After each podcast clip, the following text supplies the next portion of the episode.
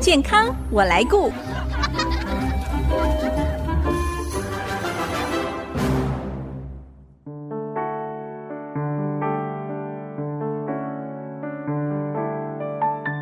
听众朋友，大家好，我是王淑荣，欢迎收听《健康我来顾》节目，一起关心你我的健康。过去我们常会听到网球肘、高尔夫球肘，像是运动伤害所造成的手肘疼痛。但到了现代，因为三 C 产品的盛行，手部长时间使用手机啦、平板，或者是敲打电脑键盘，导致手肘过度弯曲，造成神经损伤的手机肘肘隧道症候群，也正困扰着许多现代人。那到底什么是肘隧道症候群？会有哪一些明显的症状？还有医师要如何来治疗呢？今天我们很高兴用电话访问到中国医药大学新竹附设医院复健科何宇纯医师来节目跟大家分享这个主题。先欢迎何医师，何医师您好。哎哎，主持人你好，各位听众大家好。何医师，过去哦，我们好像比较常会听到的是妈妈手啦，或者是滑鼠手的腕隧道症候群。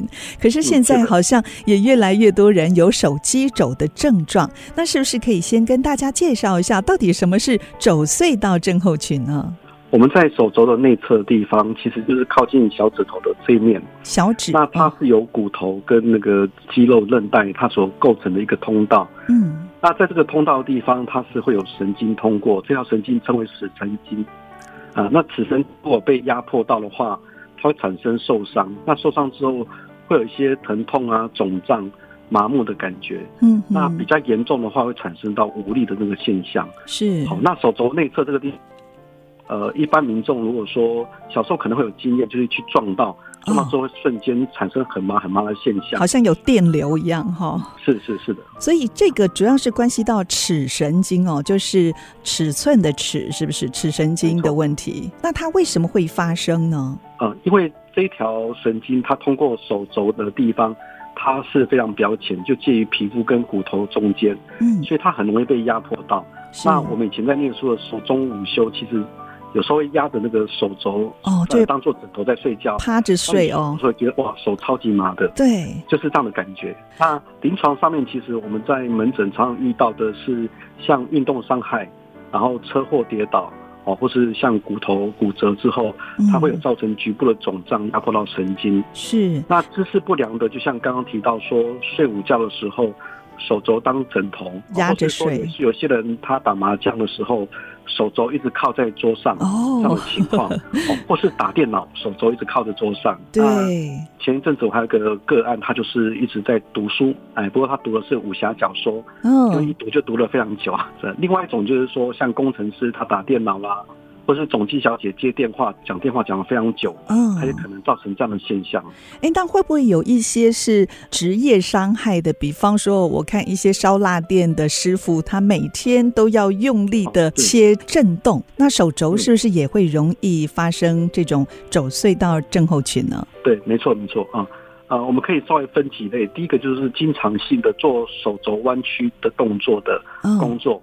嗯好，例如刚刚讲到说他是做呃厨房的工作，嗯，那木匠的工作，那竹科的话大概就是生产线的技术员，那像我们医院的哎总机小姐接电话，或是说我们刚刚提到说手肘靠在桌面上的，像工程师他们就有职业的问题，嗯，这些都是高风险的族群哦。这个肘隧道症候群它有没有一些明显的症状？OK，影响到神经的话，它会出现的症状就分两大类。第一个就是感觉，那第二个就是肌肉的无力。嗯、那感觉的话，手掌、手指头的地方会感觉到疼痛、肿胀，是麻的感觉。那尺神经它影响的大部分是第四只跟第五只的手指头。嗯哼，对。那手指头的话呢，它会影响到一些动作，一些像我们操作一些比较精细的小动作啦。嗯，哦，那它可能会产生那种肌肉无力的现象。手指在弯曲的这些动作都可能受到一些影响哦。如果说我们没有好好的去处理的话，这种肌肉无力的感觉会不会就越来越严重呢？嗯，是的，没错。像这种肘隧道症候群呢，它一定会影响到无名指跟小指嘛？会不会有人他就是手肘的内侧疼痛，但是并没有影响到手部的功能，也有这样的状况吗？哦，也有，那个是依照程度的轻重的差别哦。哦，有些比较轻微的时候，他可能只是觉得手肘地方不舒服。是会不会到后来哦更严重，扭毛巾啦，或者是开罐头啦、开瓶盖都会很困难呢？哦，的确，有一些它会产生肌肉无力的现象。医生要怎么样来诊断呢？是不是就是临床看这个症状就能够判断他有肘隧道症候群？呃，第一个我们会从民众他进来门诊之后，他会告诉我们他的一些症状。嗯，那这些症状啊，从他的症状以及他感觉异常的区域，那我们去推论说他可能是哪一条神经受伤。是，那有没有手掌肌肉的力量无力的现象？那理学检查其实很简单。我们可以用手去敲击他尺神经经过的地方，如果他会觉得特别的敏感或是麻痛的话，那大概有五成以上的机会他是尺神经受到影响。嗯哼。那另外一件事情是比较重要，是要做一个叫鉴别诊断。嗯哼。那有一些颈部像工程师啊，他们其实有蛮多人都会有颈部的一个问题。对。像颈部疼痛啦、啊，或是颈部的神经压迫。是。那压迫到颈部的神经的时候。它也可能会产生像轴隧道症候群这样的一个感觉异常的现象。结果它是颈椎有问题，是不是？啊，是的，没错，没错。哦，那有一件比较重要的事情是我们必须要做一个叫鉴别诊断。是，因为现在蛮多的年轻人，他们使用电脑啦，使用三 C 的产品的机会非常的高，嗯，而且使用时间非常长，所以。造成颈椎的神经压迫的情形，其实蛮常见的。是，那颈椎在第五节、第六节、第七节这个地方，如果它的神经孔出来的位置有产生压迫的现象，也会可能产生像尺神经麻痹的这样的一个症状出现。哦，所以就要检查到底是真的走隧道症候群，还是因为颈椎所引起的？嗯，是的，没错，这两个其实在门诊都非常常见。是，那这个是要照 X 光来看吗？还是要用什么样的鉴别诊断？颈椎的神经压迫的话呢，呃，最简单的就是我们会帮病人做一些理学检查，然后去测试他的颈椎神经有没有压迫。嗯，理学检查是有哪一些呢？有关颈椎神经压迫的理理学检查，最简单的是我们会看病患他疼痛的范围，嗯，然后请他做颈椎的关节的活动，是，然后或者说我们帮他做一个特定的角度去测试神经会不会产生压迫的症状。那会需要照 X 光吗？嗯，如果有 X 光可以辅助的话，它其实可以看得更清楚。像肘隧道症候群哦，这个照 X 光会看到一些什么样的异常？嗯，肘隧道症候群的话，它是神经上面的问题。那我们基本上是做所谓的神经传导检查、肌电图检查跟超音波检查。哦，基本上不太需要做到 X 光，因为看不太到它的问题。是，所以用超音波检查就会看到神经是不是有异常，是吗？是的，超音波检查它其实就是一个结构性的检查。嗯，那我们我们可以在影像上面看到神经的的状况。那它有另外一个好处，就是说我们可以做一个动态性的检查，嗯，就是说我们手在做动作的时候，可以看到神经在做滑动的情形。是，像这种超音波影像的检查，健保有给付吗？啊、嗯，有的，健保有给付的。太好了，好，那我们谈到这里休息一下，待会儿继续，我们再请何宇辰医师来跟我们介绍哦。依照不同程度的症状，那现在有哪一些治疗的方式可以提供给病患做选择？休息一下，广告过后马上回来。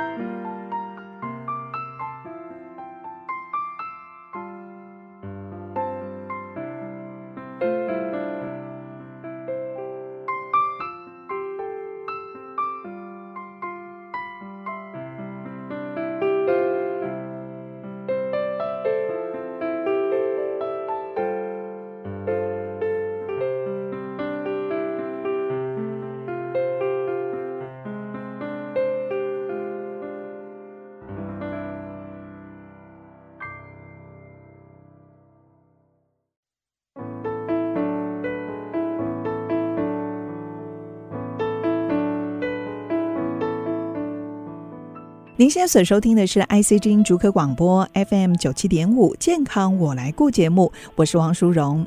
很多人都会因为网球肘、高尔夫球肘而感到困扰，其实不只是运动伤害才会让手肘疼痛，现代文明病之一的手机肘也可能正困扰着很多人。而今天我们邀请到中国医药大学新竹附设医院复健科何宇纯医师来跟大家谈一谈，因为手肘过度弯曲使用所造成的神经损伤的文明病，叫做肘隧道症候群。继续，我们要请教何医师哦。刚才我们谈到了，其实这个手机肘的症状依照不同程度，可能有的人比较轻微，有的人比较严重哦，就会有不同的症状产生。那依照不同同程度的症状有哪一些治疗的方式呢？它是不是也有分急性跟慢性期呢？是，呃，我们在治疗疾病的时候，呃，尤其是这个轴隧道症候群，因为它是一种神经的病变，嗯，神经被压迫所产生的问题。是，那我们在治疗的话，会分它的轻、中、重三种程度，不同的程度做不同的治疗。呵呵。那轻度呢？它怎么怎么解释呢？就是说，它的症状是短暂的。可能产生麻痛，嗯，但是你稍微活动一下，它就改善，就又好了。轻度，嗯，对。那中度的话呢，它会产生持续的麻痛，会引起你不舒服，会想要吃药的，这就称称为中度。哦，那重度的话呢，呃，就是会产生无力跟肌肉萎缩。嗯，那这是我们最简单从症状上面来区分轻、中、重这三种等级。是。那在呃病患来医院的时候，我们通常会让治疗更精准的话。会帮病患安排神经传导检查，那依照神经传导的数据，我们去判别它是属于轻、中、重的哪一个等级。哦，这个用科学的方式来做鉴别诊断，没错没错。嗯，因为现在民众喜欢的是精准的医疗。是是。哎，那呃，这个分为轻、中、重度的症状，嗯，它有不同的治疗方向嘛？对不对？啊，是的，没错。那我现在简单的解释一下，嗯，轻度的轴隧道症候群，我们在治疗上面，第一个最重要是姿势改变，哦，那因为姿势改变，它就可以减少压迫，对。那第二个就是说，我们刚好提到说，在生产线上的一些技术员，因为他会重复做一个重复性的动作，对。那我们就要去看说，他做哪一个动作会引起症状。嗯哼，那要暂停，让他做那些重复性的动作。哇，那怎么办？要换工作了？对，就是可能要变更呃他的生产线啊，看他做哪个工作是，或是说。要增加他休息的频率，对对，对，最主要就是要休息啦。哦，对，没错，没错。像这种症状出现都是过度使用造成的。对，对，因为有一些轻度的人，他中间稍微手稍微甩甩动一动就好了，症状就可以缓解。哦，是的，没错，所以不一定要就医。是，那中度的话呢，可能就必须要服药了，是不是？是的，是的。那中度的病患，他们的症状大部分都是持续的麻痛。嗯。那第一件事情是我们当然还是减少他的肘部的活动。那减少肘部的活动，像我们会使用腹木来减少病患手肘的活动。那腹木它是正负的腹，木头的木。哦，这好像是一种护具，对不对？嗯，是的，没错。嗯，所以呃，这在医院是可以做健保的定制，然后量身定做的。所以它是要戴在手肘上，是不是？啊，是的，没错。那有一些病人如果说他不方便到医院来就医的话呢？他可以去买护肘，简单的一些护肘就可以减少你手肘的活动。是。那刚刚我们提到说，使用这个腹木或是护肘来减少它的活动。那第二项的治疗方式就是物理治疗。那物理治疗我们常用的，例如说用热疗、电疗、按摩，好，然后或者做一些简单的伸展的运动，就可以缓解症状了。是。对。那如果有些病患他的症状一直持续，会有一些肿痛的现象的话。也可以尝试使用非类固醇的消炎药物来减少这个神经的肿痛。哦，非类固醇是口服的还是用注射的呢？啊是的，我们一般来说是用口服的药物。哦吼，是的。所以使用局部类固醇注射，这个是最后一道防线吗？哦，呃，这个是中间到后面的防线。嗯，就是比较严重的时候，是不是？真的太疼痛了。嗯。啊，当我们会考虑到用注射的时候，就是病患他的程度达到中度以上，是。所以在中度跟重度的病患，我们会会尝试使用超音波导引注射。来解决病患的问题。注射类固醇是吗？类固醇的注射呢，它是第一线的注射的药物。那基本上它因为它有一些安全的考量，所以我们在使用上面来讲不会重复反复的使用。哦。那目前医学界大概是建议说，像这种神经的注射，大概是半年一次。类固醇的注射吗？嗯、是的，没错。半年一次。哦。那您刚才说还有另外是超音波导引注射，它所注射的东西就是类似类固醇吗？OK。我们在超音波导引注射，其实它的精神就是说，我们用超音波影像可以看到神经的本体跟周围的组织。Oh. 那所有的注射剂的话，我们可以选择用类固醇，或是用低浓度的葡萄糖，或是甚至像庸所谓的 PRP，这些都是可以考虑使用的。您说葡萄糖哦，葡萄糖是的，这样子有治疗的效果吗？有的，它它是一个可以止痛，也可以。缓解神经的疼痛肿胀，那也可以帮助神经修复。这个是不是比类固醇要安全多了？嗯，基本上它的确是安全又有效的一个治疗方法。哎，我想请教何医师哦，通常有人在使用类固醇注射哦，就局部注射之后，可能一两个月这个症状又出来了哦。那这样子可以再用超音波导引注射，比方您刚才说的葡萄糖吗？啊，是的，可以。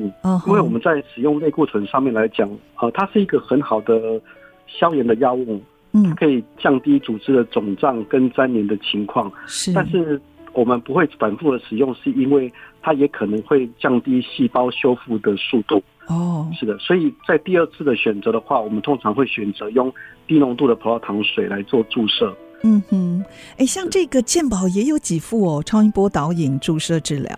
呃，超音波导引注射治疗其实是有几副的，但是如果我们今天施打的品项注射的药剂，它是用低浓度的葡萄糖水，或是所谓的 PRP 的注射的话，这个就健保没有给付喽。那病患就要负责这个药剂的部分，支付药剂的部分。嗯，是的，在您最近临床上是不是也有使用这个超音波导引注射治疗？那效果怎么样呢？嗯。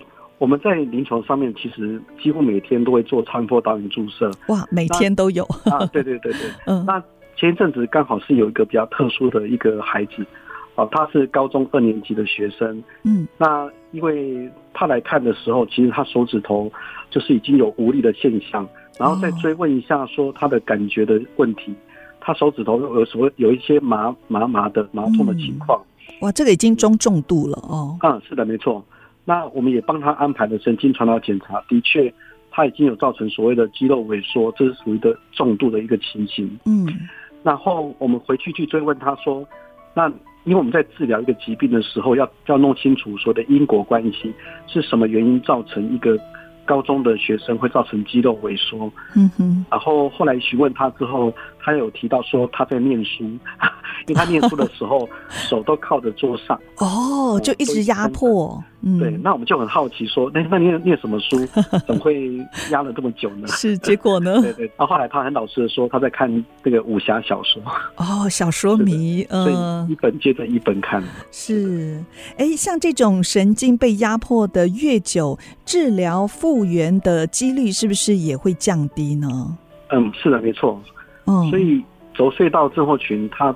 呃，我们所强调一件事情就是早期发现、早期治疗。是，对，我们通常等到肌肉无力的时候再治疗，它的效果就比较没有那么的好。哦。但是如果它只是麻痛肿胀的话，那治疗的反应其实是非常的好的。嗯，那您刚才说那个高二的武侠小说迷，是嗯、呃，后来经过这样子的一个治疗，症状有改善，是不是？他的症状是有改善的。好，如果说这些不管是注射治疗或者是物理治疗等等哦，都没有效果的话，那是不是也有一些手术的治疗方式呢？嗯，没错。那有关手术治疗，在什么情况之下我们会考虑做呢？第一个就是药物治疗、物理治疗、注射治疗都没有办法改善。嗯。第二个就是说，他的神经传导检查评估起来是属于重度的神经压迫。嗯。那第三个就是说，他已经呈现肌肉萎缩无力的现象。嗯。这个时候我们考虑的就是手术的治疗。是。那手术治疗一般来说，我们是转给骨科跟神经外科医师来执行这项手术治疗。对。那他们做的手术。大部分就是做解除神经的压力。或是所谓的神经绕道手术，最好是不要到需要手术的时候，我们就应该要早点来做治疗。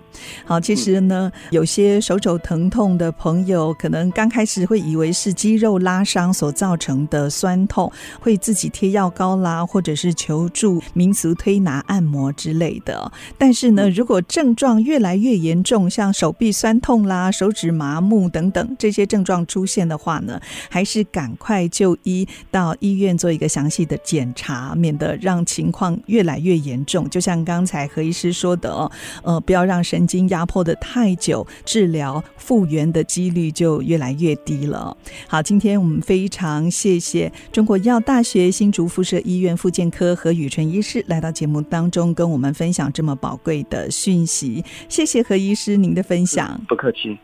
好，如果听众朋友想要重听，或者是把今天的节目跟亲朋好友分享的话呢，非常欢迎您上我们 IC 之音的网站，点选随选即播，进入健康我来顾节目，或者是您可以上 Google、Apple Podcast 和 Spotify 随时收听我们的节目。